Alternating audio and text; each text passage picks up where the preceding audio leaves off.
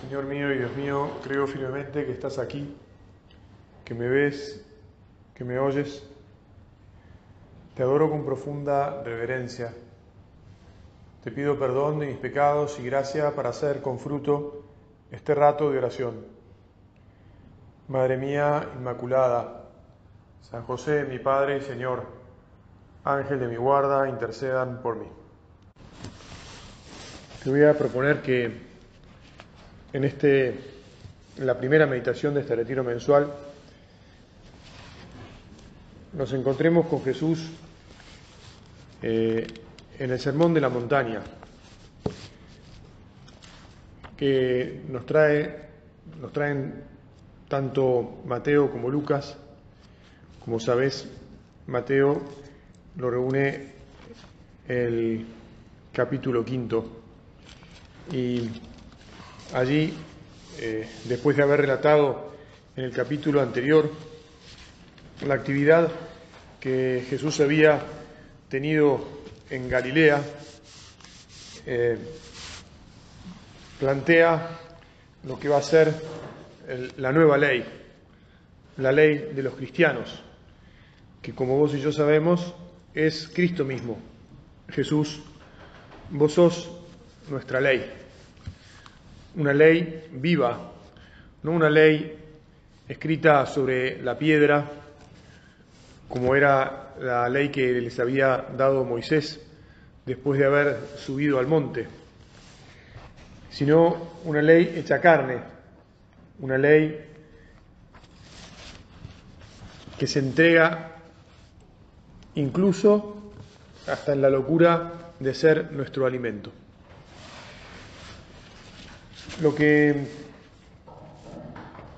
cuenta Mateo es que en el capítulo anterior es que el comienzo de la actividad pública de Jesús había sido en Galilea, un lugar desde donde del que no se esperaba que viniera ningún profeta, ni que pero del, del que los profetas habían anunciado que aparecería una gran luz de los gentiles no esperaban nada, los, los creyentes, entre comillas, de aquel entonces, los israelitas. Sin embargo, Isaías ya había anunciado esto, que aparecería una gran luz.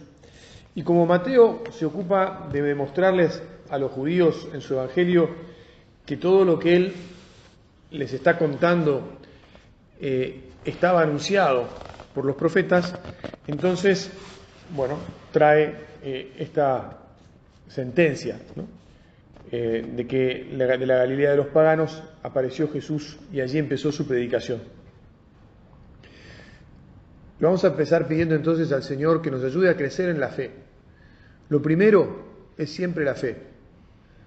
Te vuelvo a sugerir, porque otras veces lo hemos hecho, que pidas al Señor que aumente tu fe. Y que no pidas solo la fe para vos, que la pidas también para tus seres queridos, y que en realidad la pidas para, para todos aquellos con los que te cruces en la vida, y no solo para ellos, sino para todo el mundo, porque Jesús vino para salvarnos a todos, y, y nos salva por la fe. Entonces, Señor, que abramos nuestros corazones a la fe, que sepamos disponernos a tu palabra, y a recibirte a vos mismo, a acogerte, a seguirte. Y que además sepamos darte a conocer, para que los demás también te descubran, y no solo te descubran, sino que se enamoren de vos y te sigan. Bueno, pues el hecho entonces de que Jesús eh, haya aparecido, haya empezado a hablar en Galilea, tiene que ver justamente con esta profecía de Isaías que demuestra demuestra que Él es el esperado. Hay tres elementos fundamentales del anuncio de Jesús. El primero es que Jesús nos llama a la conversión, convertidos porque está cerca el reino de los cielos, la soberanía de Dios. El segundo es que Jesús en el capítulo, ese capítulo cuarto, bueno, Mateo relata cómo Jesús elige a los primeros discípulos, elige a los doce apóstoles, a los primeros de los doce apóstoles, que empiezan a seguirlo. Y el tercero es que Jesús no es solo maestro, sino que Él también es redentor del hombre. Jesús es el que enseña, no solo es el que enseña, es también el que salva. Jesús se presenta como nuestro Salvador. Por eso es que tenemos que creer en Él. Te insisto, Él ya no es, o lo que nos presenta no es simplemente una ley, una ley muerta, una ley escrita en piedra. Es la vida de Dios mismo que se nos hace presente en la forma de hombre para que lo podamos seguir, para que podamos escucharlo, para que podamos verlo, para que podamos convencernos en contacto estrecho con Él de su infinito amor y de cómo se nos da del todo y cómo nos llama a seguirlo. Mateo nos presenta entonces a Jesús como el nuevo Moisés. Moisés había sido el encargado de liberar, te acordás muy bien, al pueblo de Israel de la esclavitud de Egipto. Y Jesús nos, viene a liberar de la esclavitud del pecado. Dios se le apareció a Moisés en la zarza ardiente en, el, ardiente en el desierto, esa zarza que no se consumía, y le dio la misión de ir a presentarse al faraón. Jesús, después de su oración en el desierto y de su bautismo, de haber sido bautizado por Juan en el Jordán, empieza a anunciar quién es, anunciar el reino de Dios, el reino de los cielos en Galilea. Y el versículo introductorio de las bienaventuranzas, uno puede pensar o podría pensar que es como una especie de, bueno, vamos a ambientar lo que queremos contar. Pero en realidad no es solo eso, sino que tiene una, una clara intención. Mateo dice, al ver a la multitud, Jesús subió a la montaña, se sentó, y sus discípulos se acercaron a él. Entonces tomó la palabra y comenzó a hablar, a enseñarles diciendo. Es un gesto de autoridad. Jesús ve que ya su nombre se ha difundido, que la gente se acuden a él. Así nos lo presenta Mateo. Quiere mostrarnos que Jesús enseñaba con esa autoridad que le correspondía, la autoridad del Maestro. Y por eso va al monte que es como la cátedra desde donde va a enseñar. Los maestros de Israel se, sentaban para enseñar. Y Él es no solo maestro de Israel, sino maestro de todos los hombres. Por eso te insisto que nuestro deseo no sea solo escucharlo, sino también difundir su enseñanza, para que llegue no solo a nosotros, sino que llegue cada vez a más, hasta el último. Jesús, te pedimos que nunca perdamos el ansia de que tu mensaje llegue hasta el último rincón de la tierra, que todos los días de nuestra vida recemos por eso.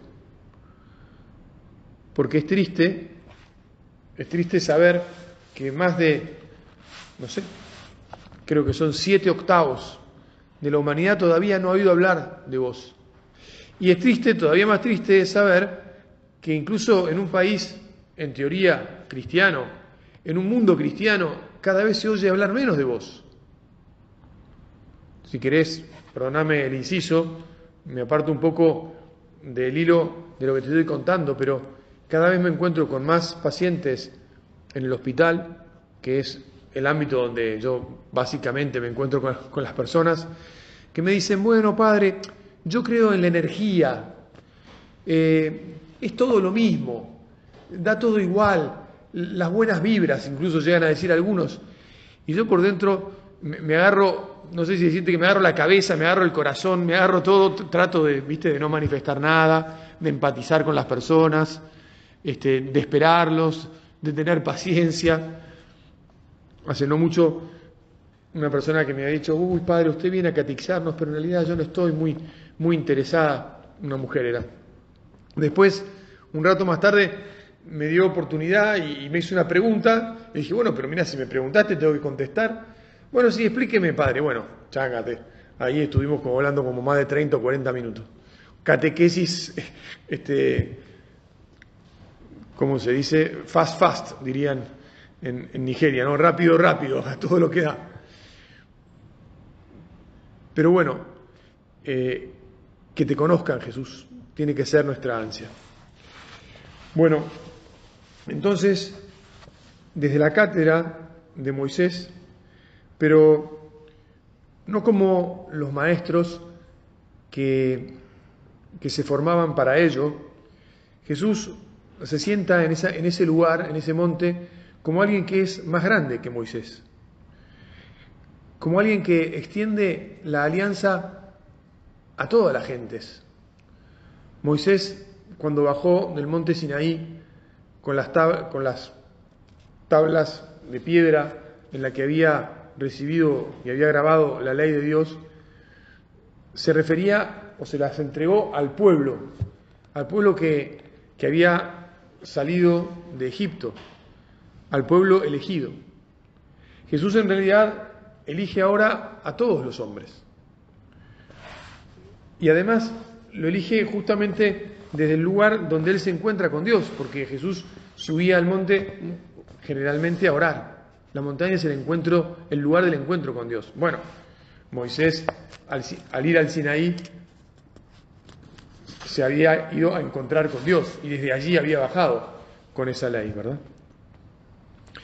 Ahora, eh, bueno, yo te paso, te cuento y te pido oraciones para que salga muy bien. Dentro de unos meses iré de peregrinación a Tierra Santa. Y dicen que el monte de las bienaventuranzas es un monte muy bonito, que da al lago de Genezaret, no demasiado alto, un lugar de gran belleza y de donde uno puede alcanzar en la naturaleza misma una, una atmósfera de paz, eh, las cosas lindas que Dios crea para nosotros, incluso en una tierra como la tierra de Israel, que no es que sea una tierra en la que abunden muchos lugares bellos, ¿no? Ahora tal vez con, con todo el esfuerzo este, de la gente que trabaja allí, que riega por goteo y demás, tal vez haya más verde, pero en aquel entonces, bueno, cerca del lago sí, por eso ese lugar tan lindo, que, que se contrapone un poco con el monte Sinaí. Además, ¿te acordás que Elías en el Sinaí no reconoció a Dios ni en el huracán, ni en el terremoto, ni en el fuego, sino en la suave brisa? Como para también explicarnos que Dios y su ley no es una imposición una imposición fuerte, digamos así, una imposición eh, complicada. Al contrario, responde, Señor, vos respondés a lo que vos mismo has puesto en nuestro corazón. El tema es que tenemos que saber descubrirlo. No, no es algo abismal tu propuesta,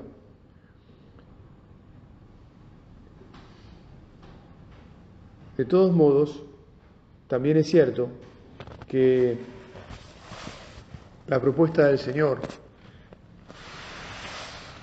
incluye la cruz. O sea que no podemos dejar de lado la fuerza del mensaje del Señor. No es, el mensaje de Dios no es agua almibarada, ¿no? con, azúcar, que a todos sabe bien. De hecho, ¿qué pasó muchas veces? Cuando escuchaban el mensaje de Jesús, la gente decía, son duras estas palabras. Sobre todo, ¿te acordás?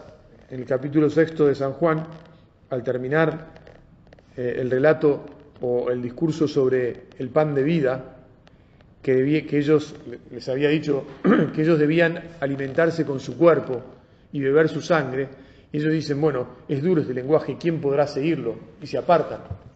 Jesús al anunciar la Eucaristía también estaba anunciando la cruz. Es decir, la meditación sobre la unión con Dios, la meditación sobre la ley de Dios, si bien es un encuentro maravilloso en el que Dios se acerca a los hombres, con la máxima cercanía, con toda su comprensión y con todo su don, con todo su regalo, también incluye el pasar por la cruz. También incluye justamente lo que decíamos al principio de esta meditación, la conversión.